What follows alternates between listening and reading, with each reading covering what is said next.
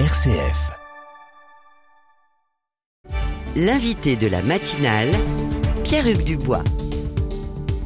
Et à l'occasion de cette euh, matinale spéciale consacrée à la fraternité, nous sommes avec euh, Alain Manac ce matin. Bonjour. Bonjour. Bonjour et merci d'avoir accepté notre invitation. Pas. Vous êtes coprésident de Villeneuve Debout, Oui. un collectif d'associations qui regroupe des habitants de ces banlieues.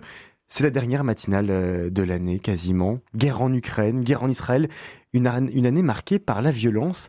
Cette Oui. violence est-elle inéluctable? J'en sais rien. Je, je pense que non, évidemment. D'abord, c'est pas une banlieue, la Villeneuve, c'est un quartier. C'est un quartier intramuros de Grenoble, et je ne suis pas le représentant. Je suis simplement un habitant. Un habitant Certes, qu'on a engagé. choisi aujourd'hui Oui. pour euh, Mais représenter une parole. ma Vous parole, y êtes la, engagé ma en tout parole, cas. c'est ma parole, c'est la mienne, Mhm. tout simplement. Donc, euh, est-ce que c'est inéluctable? Euh, En tout cas, ce qui, ce qui m'étonne, c'est qu'on soit surpris par la violence. Je veux dire que les, les conditions sont fabriquées pour qu'elles soient là. Euh, D'abord parce que ce quartier, que moi j'appelle populaire, est devenu un quartier pauvre, euh, que euh, à la moitié des habitants sont en dessous du seuil de pauvreté, qu'il y a des familles monoparentales extrêmement complexes avec quatre, cinq enfants, une mère seule qui va pas bien et qui et qui euh, qui est soignée, euh, qui est sous psy, euh, et donc les conditions objectives sociales ont, se sont détériorées profondément, bien plus que les conditions objectives euh, architecturales et du bâti. Quoi.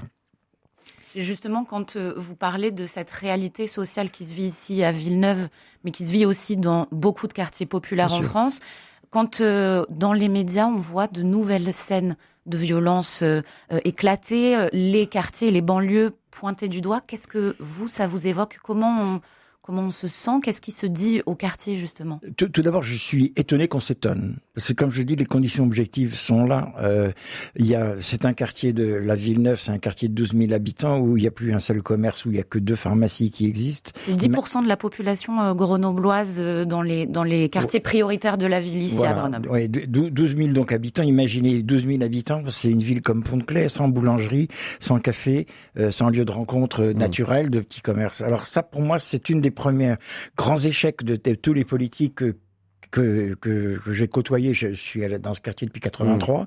Eh bien, depuis 83, euh, ils n'ont pas réussi à euh, empêcher la fermeture de ces petits commerces pour des raisons économiques, évidemment, puisqu'on a derrière nous un grand machin qui s'appelle Grand Place, qui est d'ailleurs une insulte à la sobriété. C'est un centre commercial euh, pour nos Ouais. Qui vient de, vient de s'élargir avec des restos qui servent des poulets qui ont été élevés. euh, Et donc vous dites régulièrement, hein, tout était créé pour euh, créer la violence. On voit régulièrement des, des violences urbaines. Je pense que c'est pas qu'elle s'est créée, c'est qu'il y a du laisser faire. Il y a des petits abandons permanents que, que j'ai vus moi depuis que je suis arrivé dans ce quartier. Euh, un, un gymnase qui brûle qu'on ne remplace pas, une école qui, qui brûle euh, qu'on qu'on laisse qu'on laisse tranquille.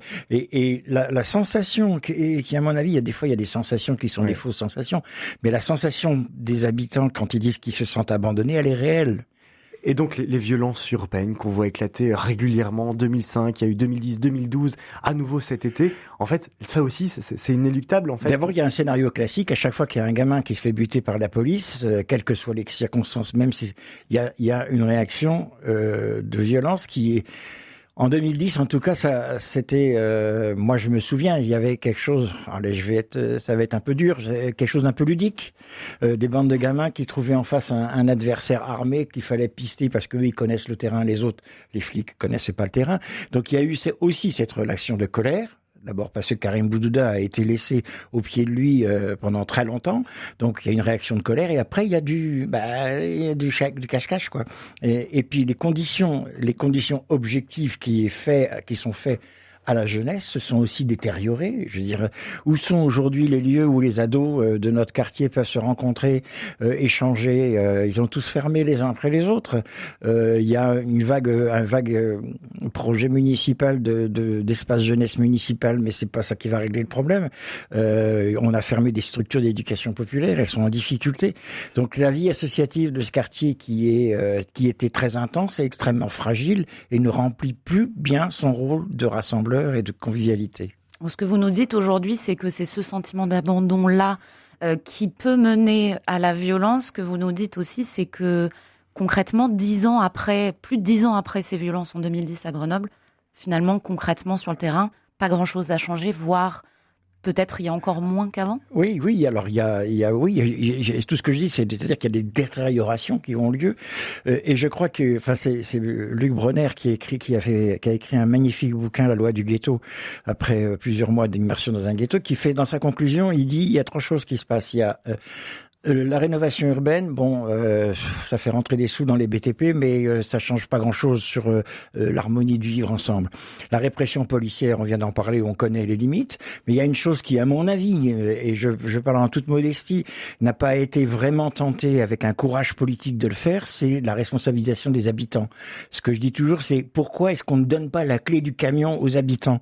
Pourquoi est-ce qu'on ne veut pas donner la clé du camion aux habitants? Ben Parce que sans doute que un certain nombre d'élus ont peur de de cette représentation associative des habitants qui, eux, sont formés, sont en capacité de réfléchir et de discuter, de faire des propositions. Nous sommes avec Alain Manac, co-président de Villeneuve-Debout, un collectif d'associations qui regroupe des habitants. Et justement, qui sont-ils, ces habitants?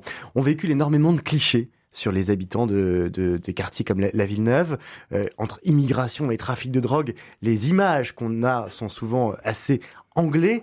De votre regard, qui sont vos voisins Qui sont ces personnes qui habitent ici voilà, C'est le cosmopolite, c'est le monde entier. Je veux dire, on a je ne sais pas combien de nationalités qui sont ici, avec des gens qui arrivent, dont on dit qu'il faut qu'ils s'intègrent et qu'ils n'ont pas de culture, mais les mecs qui parlent cinq langues, quelque chose, hein, des fois, ils sont là, ils font de la musique, etc. Donc la possibilité d'intégration, elle n'est pas de leur fait elle est d'une autre. Euh, et ce que je disais, c'est que euh, quelque part, on a petit à petit fermé les lieux de rencontre où c'est possible, et on n'arrive pas à réouvrir des choses. Qu'est-ce qu'on a fermé? Ben, on enferme par exemple une, MJC qui sans doute battait un peu de l'aile parce qu'elle était en difficulté, mais au lieu de l'aider à reconstruire son projet, ben, on la met en difficulté financière, mmh. dépôt de bilan et l'espace est vide. Euh, moi-même, j'étais président en 2012 d'une association qui, suite aux émeutes de 2010, a perdu son chiffre d'affaires entre guillemets. Et eh ben, au lieu de nous aider, on nous a fermés, on a été mis en dépôt de bilan. Alors donc, on a rebondi autrement, bien entendu, parce que moi, je suis militant d'éducation populaire et, et je crois terriblement à la, sa force de l'éducation populaire pour transformer la société. Justement, vous parliez tout à l'heure de donner les clés du camion euh, aux habitants euh, parce que leur euh, leur avenir finalement est dans leurs mains. Les solutions, elles sont aussi dans leurs mains. Vous avez avec votre collectif publié un livre blanc à l'époque de 2010, au tout début, avec des solutions, des réflexions de l'éducation, de la discussion, du dialogue. Euh... Ben, ce, ce, livre blanc, il a suivi le chemin du rapport Borloo, c'est-à-dire qu'il a été classé verticalement et rien n'a été pris. C'était pas énorme ce qu'on demandait. On demandait simplement des moyens pour qu'il y ait plus d'éducateurs et de Quel type de moyens? Ben, des, des gens des gens. Des, des, des, gens qui sont des gens formés. Aujourd'hui, dans les associations, on nous propose d'embaucher des gens qui ont six ans de chômage, qui sont en grosse difficulté pour faire le rôle de permanent. Mais non, on a besoin de gens extrêmement qualifiés pour être des permanents associatifs dans ces quartiers-là, pour pouvoir euh, dynamiser, pour pouvoir écrire des projets, pour pouvoir être, faire de la convivialité. On a besoin de gens compétents, et les gens compétents, ça a un coût. Qualifiés dans quoi? Ben, dans l'humain, dans l'humain, dans la gestion associative, dans, le, dans la construction d'un projet émancipateur, dans la procession d'un projet d'éducation, dans un projet culturel, etc. Ce qu'on entend ce matin, c'est que vous dites que les, les habitants, ils veulent gérer eux-mêmes leur destin et être accompagnés pour cela par des personnes qui sont auprès d'eux, c'est ça qui manque? Ben, Je dis, quand je dis donner les clés du camion, je veux dire ça, mais j'ai pas fini de dire qu'il faut aussi apprendre aux gens à conduire le camion. Il faut aussi apprendre aux gens à réparer le camion. Il faut aussi apprendre, apprendre aux gens ou permettre aux gens d'apprendre comment on fait le chargement et comment on lit une carte pour savoir où on veut aller. Je, je pense que profondément, dans ce quartier, il y a tout ce qu'il faut pour que le vivre ensemble existe. Euh, en tout cas, qu'il ne soit pas dans l'animosité. Alors, il y a la question du trafic dont il faut parler, parce que la violence, elle vient pas du trafic en soi, elle vient de la prohibition.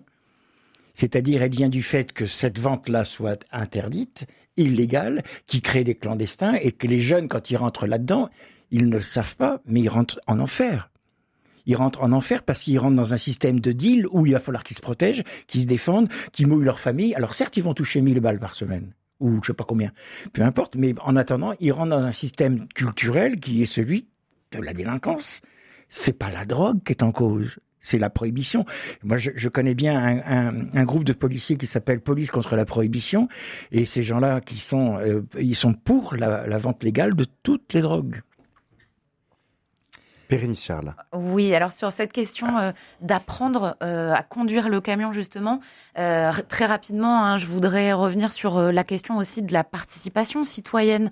Il y a beaucoup d'abstention dans les banlieues, on l'a compris peut-être parce qu'on se sent peu représenté ou écouté. mais est-ce que ça marche quand on demande leur avis aux habitants? Non, pas du tout. Ça marche absolument pas parce qu'on ne sait pas s'y prendre, on ne sait pas le faire. Euh, 80% d'abstention sur un bureau de vote à la Lequin aux dernières municipales. Ce qui fait que je ne sais pas avec combien de voix la, ville a été élue. Mais enfin, ils sont légitimes, ce n'est pas la question. Mais il reste quand même que c'est un problème. Et, si, euh, si les gens ne vont pas voter non plus, bah, il y a aussi des raisons qui sont un peu à mettre dans l'escarcelle de certains nombres d'élus qui ne font, qui se sentent un petit peu supérieurs à la masse des gens et qui ont toujours raison sans consulter les gens. Alain Manac, on pourrait croire ce matin que le tableau est bien sombre. Quelle espérance avez-vous encore? Bah, C'est l'espérance de la conviction que on ne sortira pas de ce bourbier sans faire un peu une révolution participative. Alors, euh, on, on, se targue de la participation des habitants. Euh, l'équipe actuelle a été élue sur ce slogan de participation avec le fameuse phrase de, de, Nelson Mandela "Ce qui se fait pour nous sans nous se fait contre nous". L'équipe euh, municipale. Oui, et il y a aussi des choses qui sont dites dans des discours où on dit euh, les habitants ne sont pas le problème, sont la solution. Et pourtant, il ne se passe rien dans ce domaine qui puisse permettre vraiment d'avoir de l'audace, de s'appuyer. Alors de l'audace, il faut maintenant de l'audace. Il faut de l'audace, c'est l'audace ou l'enlisement de, de fameux bouquin d'Alain d'Alain Lipietz, c'est l'audace ou l'enlisement. Il faut de l'audace, il faut changer de paradigme. Euh, la police ne réglera pas toute seule. La révolution, la rénovation architecturale, si elle est indispensable, ne réglera pas le problème de la vie sociale du quartier. La vie sociale du quartier appartient aux habitants. Donc ils ont envie de faire des expériences, mais on leur donne pas les conditions de le faire. Quand je vois par exemple que sur des actions comme les nôtres, on a des financements année par année, au coup par coup, et que on, pour par exemple des actions qui se mènent en juillet, août, euh, septembre, eh ben on a la réponse des financements le 30 juin. Comment est-ce qu'on prépare quelque chose de sérieux avec ça? Alors qu'il faudrait stabiliser, sécuriser la vie associative, lui donner les moyens d'être dans, dans, dans l'efficacité et dans la compétence, ce qui n'est pas le cas. Et je vais reformuler ma question. Vous y croyez encore? Oui, bien sûr. Eh ben c'est ça, ce sera le mot de la fin. Merci beaucoup Alain Manac ce matin d'être euh, venu euh, sur RCF. Je rappelle euh, que vous co-présidez Villeneuve Debout, un collectif d'associations qui regroupe des habitants de ces banlieues. Et merci beaucoup Bérénice Charles. Je rappelle que vous êtes journaliste à RCF Isère.